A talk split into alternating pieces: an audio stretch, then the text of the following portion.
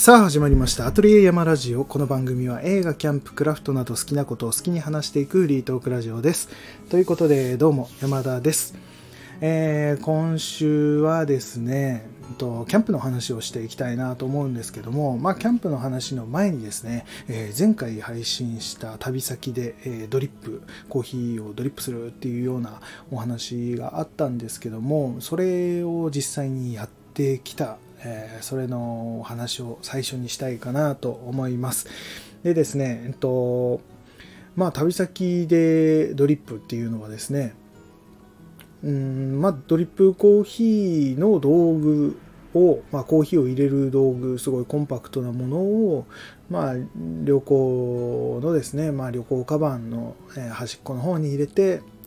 まあ、その旅館とかで出るコーヒーとかは結構機械で出すものというか機械で用意されているものだったりとかそういったのが多かったりするのでまあなんかせっかくこうなんだろうな朝いい気分で起きた時は、えードリップしたコーヒー飲みたいなみたいなそういう気持ちになった時にじゃあそのコンパクトな、えーコーヒーの道具で入れられるんじゃないかということで初めてそれをですね旅行先に持って行ってやってみ見るっていうような、えお話を前回したかと思うんですけどもそれをやってみてですねまあやってみたら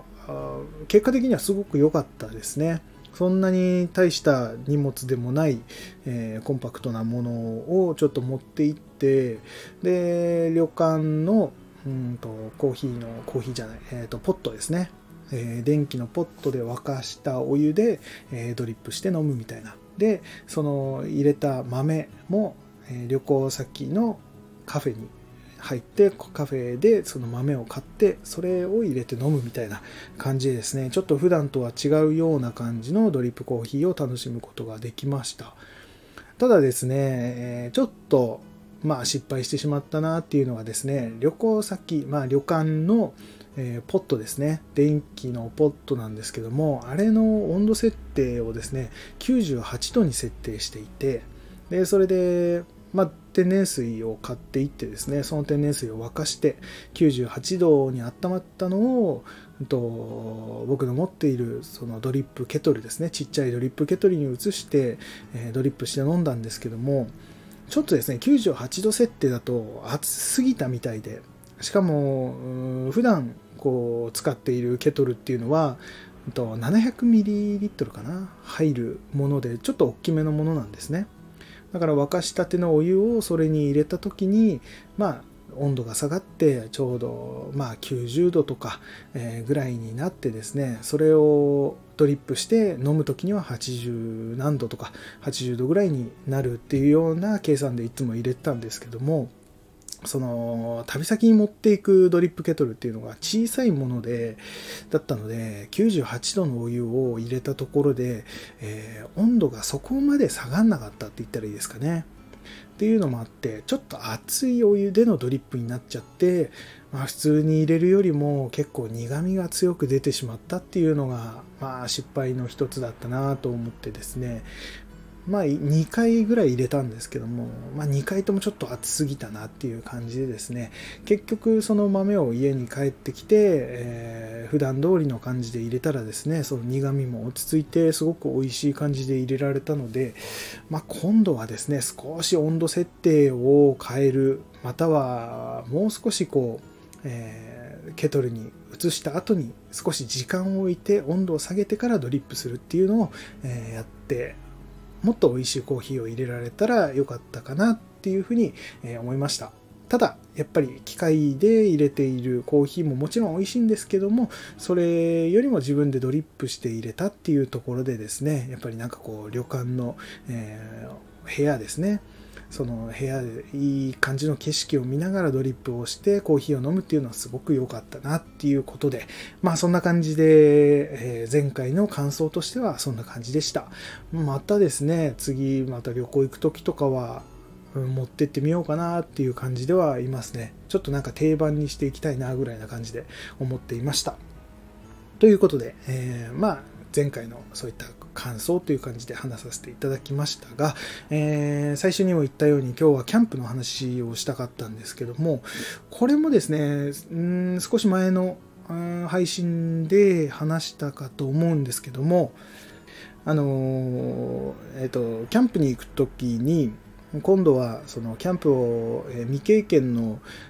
知り合いと一緒に行ってちょっとこうキャンプを教えるではないですけどもキャンプの魅力を教えてですね一緒に行こうみたいな話をしてたっていう話を前にしたかと思うんですけどもでそれの予定がですね昨日今日と土日という感じでですね行く予定だったんですけどもまあ2日間、まあ、見事に雨でですね僕の雨男っぷりがまあ、発揮されてしまったというか、うん、見事なぐらいに雨でしたね。その前の日も全然晴れてたのにっていう。まあそんな感じでですね、まあせっかくの最初のキャンプっていうことなので、晴れた日に改めて行けた方がいいよねっていうことでですね、今回は、えー、延期するというか、まあとりあえず今回はなしでっていうことになったんですね。で、まあなしでってなったんですけども、まあ、僕考えてみたら、ソロキャンプであれば別に雨でもいいよなと思っちゃったんですね。言ってみれば今までも雨のキャンプっていうのは経験してますしちょっと面倒だなとか片付けが面倒だなとかそういうのはあるんですけどもまあそれだけ我慢すれば全然こう雨の中のキャンプってむしろこう風情があってというか、うん、タープとかに落ちるですね雨の音とかを聞きながらこうお酒を飲んだりなんか焼いて食べたりとかするのはすごく良かったりもするのであそれを久しぶりになんか味わうのもいいなとも思いましたしでキャンプ場に行くとなると、うん、シーズン的にやっぱり11月いっぱいで終わってしまうところが多いんですよね。ってなってくると、キャンプ場に行けるのも今シーズンもう限られた回数しかないというか、チャンスがそのぐらいしかないっていうことで、あなんかせっかく予約も取れたし、うん今回は一人で行ってみるかってことで、えー、急遽ですね、前日というか、えー、ほぼ当日ですね、えー、本当はキャンセルしようと思ってたんですけども、やっぱ行くと思って、もうすぐに準備して、もう無理やり詰め込んでですね、いろんなキャンプ道具を。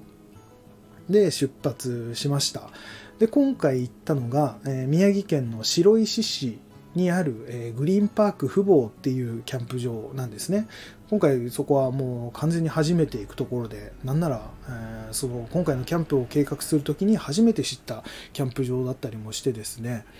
うん本当に、えー、未知の場所、そして、えー、車で行くっていうのも一人でそうですねキャンプ行く時にこう県外県外ではないのか、えー、市外までって言ったらいいかな。ちょっと離れたところまで、うん、車で行くようなソロキャンプっていうのをやったことないやったことないですね。初となりましたのでなんかそれもそれですごい新鮮な感じでですね一人でドライブがてら行くような感じで、えー、行ってきました。で片道ですね。まあ1時間半下道で行ったのであの高速使わずに行ったので1時間半ぐらいで着く予定だったのがなんだかんだで2時間ぐらいはかかったんですかね、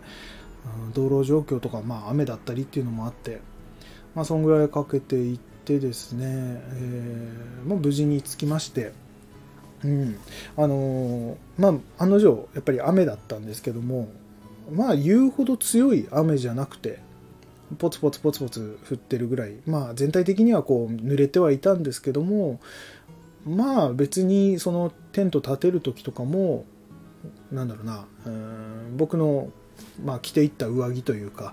えー、雨を弾くようなやつをちょうど着ていったのでそれのフードをかぶりながらテント設営とかしていたら全然あの問題ないぐらいほとんど、えー、上着以外は濡れないみたいなぐらいの感じでやれたので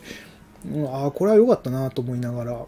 うん楽しみながら、えー、やってたんですけども、まあ、そこのキャンプ場ですね。グリーンパーク富坊っていうところ、まあ、ホームページとか見ればすぐ分かると思うんですけども結構大きな施設というかうんレジャー施設っていうんですか何ていうんですかね。あのファミリーキャンパーがすごく多かったりとかまあ子連れでそこのキャンプ場釣りができるんですよね。まあ、釣り堀のちょっと大きい釣り堀みたいな感じで餌釣りからルアー釣りからあとはつかみ取り体験とかなんかそういうこともやってるようなところで結構広いところでですねえー、まあすごい子供たちもいっぱいいる中でですね僕も本当は釣りをしようと思って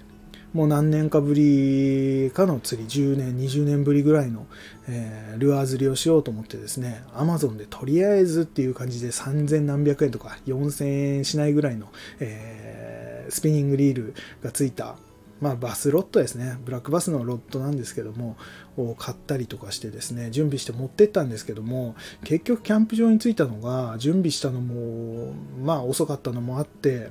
えー、3時頃に着いちゃったんですね。チェックインが本当は1時からだったんですけども、結果着いたのが3時ぐらいになっちゃって、で、そっから2時間釣りをしてってなると、まあテントを立てたりするのがだいぶ遅い時間になってで今日も短いので真っ暗になってからテント立てるっていうのもちょっとなと思って今回は釣りはやめにしてですね、まあ、また次回来た時に、えー、釣りをしようとかって思ってですね、えー、単純にその普段行かないキャンプ場でのソロキャンプっていうのを楽しんできました。で僕がテント張ったところはですねなんかもうあれですねえっ、ー、とミニチュアホースっていうんですか？ポニーみたいなあの、馬、ちっちゃい馬と、多分あれ牛だったと思うんですけども、まあ、牛と馬とが1頭ずついる柵にこう囲われてですね、いるようなところがあって、その、まあ、目の前でテントを張ってキャンプをしたんですけども、だから僕がこう、テントの前に座ってですね、いろいろやってる、えー、前方を見ると、牛と馬が、えー、草を食べているみたいな、なんかそういう風な、もうなんか牧場でキャンプをしているかのようなそんな感覚を味わえるようななんかうんそういうまあ施設なんですよね。触れ合える、えー、馬に触れ合えますみたいな多分そういう感じだと思うんですけどもちょうどそこの前でやってたのでまあなかなかやれないような環境でできてすごい楽しかったんですけど。でまあいつも通りですね。普通にうんテント立ててタープ張ってみたいな感じでで焚き火をし始めてですねご飯も作って結局あの餃子も、えニトリの新しく買ったちっちゃいフライパンを使って餃子焼いて食べたりとか、まあ、お酒飲みながらとかって楽しんでたんですね。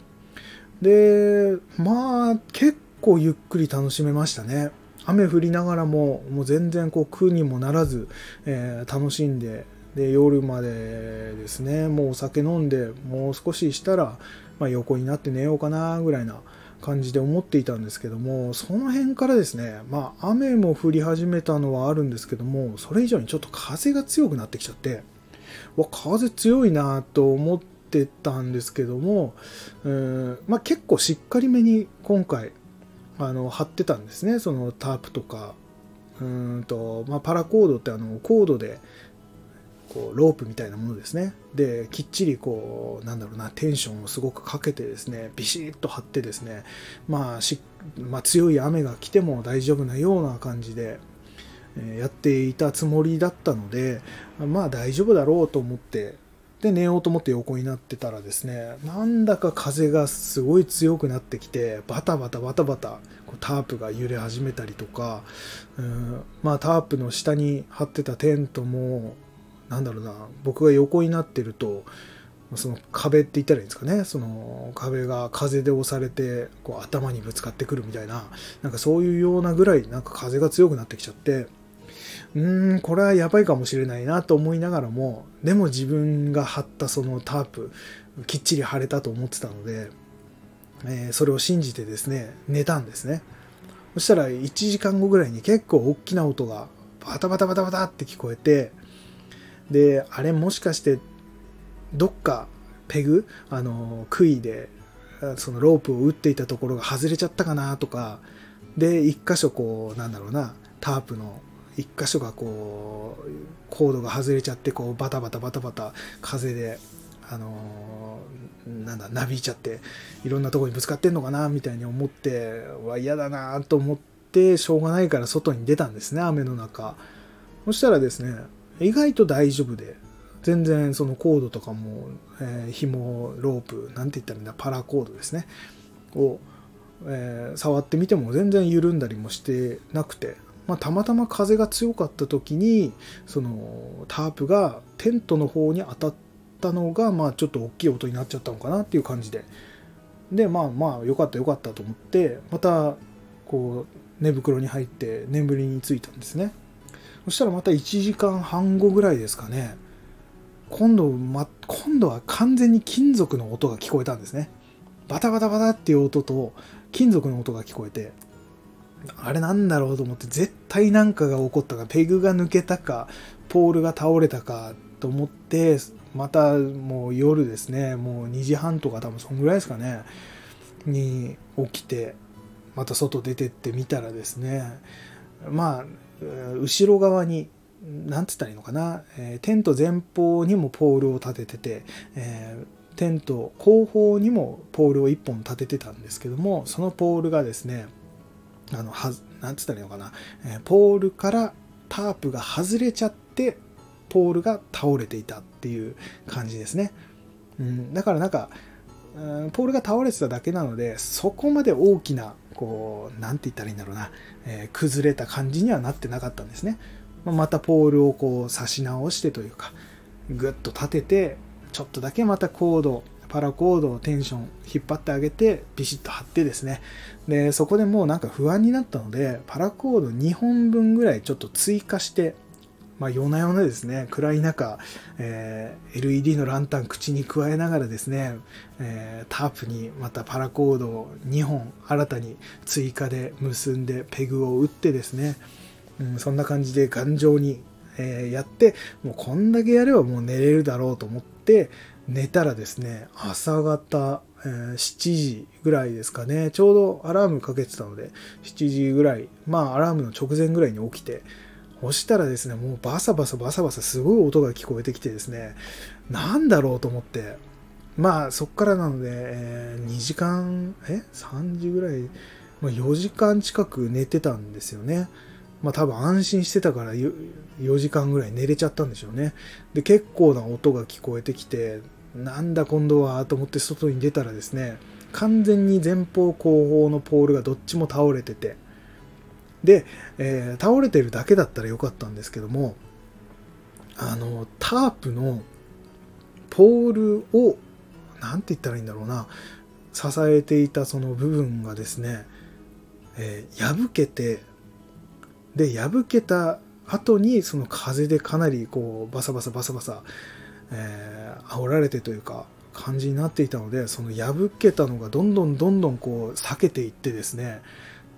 まあ、タープの前方がビリビリビリっとこう破れてる状態で、何て言ったらいいんだろう。もうテントの上にガバッとかぶさってる状態って言ったらいいですかね。もう完全にポール2つとも倒れちゃってるので、うん、そんな感じになっていました。最悪な状況ですよね。うん、まあまだ周りが明るくなってたから、その直したりするのもあのやりやすかったですけどただ風も雨もまだ強い中でもう朝からですねあの前方のポールのところが破れちゃってるのでもう最悪だったんですけどもただタープは張っておきたかったんですよね。片付ける時に雨降ってる中片付ける時タープないときついなと思って。だからタープをですねもうまあ僕のタープ四角いタープなんですけどもうんと90度回転させてですねわざわざ一本一本コードを抜いてペグを打ってって90度回転させてまあ最初と同じような貼り方をして、まあ、応急処置的な感じで頑張ってやって貼ったらまあ最終的には最後まで抜けずに、え、できたんですけどもまあそんな感じでですねまあ、風がめちゃくちゃ強かったっていうのが一番の原因ではあるんですけども、まあ、僕のミスが大きいのかなとも思いましたね。なんか風向きとかうーんそういうのによってタープの張る角度とかを変えなくちゃいけなかったりとか、まあ、張り方もそうなんですけども、うん、張る形って言ったらいいのかな？タープを張る形そして角度風向きをちゃんと考えた状態で、まあ、テントタープを張るっていうこと。あとは多分テンションをかけすぎてしまっていて、そのコードの。それによって、うんと、まあ僕が今回使ったタープっていうのが、えー、DD ハンモックっていう DD ハンモックク社っていうそういう、え、メーカーですね。そこのスーパーライトタープっていうすごいコンパクトになるタープを使ってたんですね。で今回その雨はそこまで強くないだろうっていうことと、えだろうというか実際にポツポツしか降ってなかったのでっていうことと、まあ、コンパクトにまとめられるなっていうのでそのスーパーライトタープ持ってったんですけどもこれ通常のタープよりも、まあ、コンパクトになるっていうことで薄手に作られているものだったんですよね。それなのにもかかわらずかなりテンションをかけて張ってしまったっていうこと、うん、で風向きも考えていなかったっていうことによってまあ強い風が吹いてしまったらまあ無理な力がかかってそれは破れてしまうよなっていうようなまあそういうことだったんだと思うんですよね。僕の知識不足とかうんまあ判断ミスっていうところでですねそんなことにはなってしまったんですけどもまあ最終的にはですね、まあ貼り直して破けてはしまったんですけども、まあなんとか使おうと思えばまだ使えるような状態では残ったので、今後もあの使えるところではその、えー、スーパーライトタープ使っていこうとは思うんですけども、まあ最終的にそこで、えー、応急処置で立てたタープも倒れずに、まあ、朝コーヒーを入れて朝食も食べて、うん、最後の最後までですね、えー、楽しむことができました。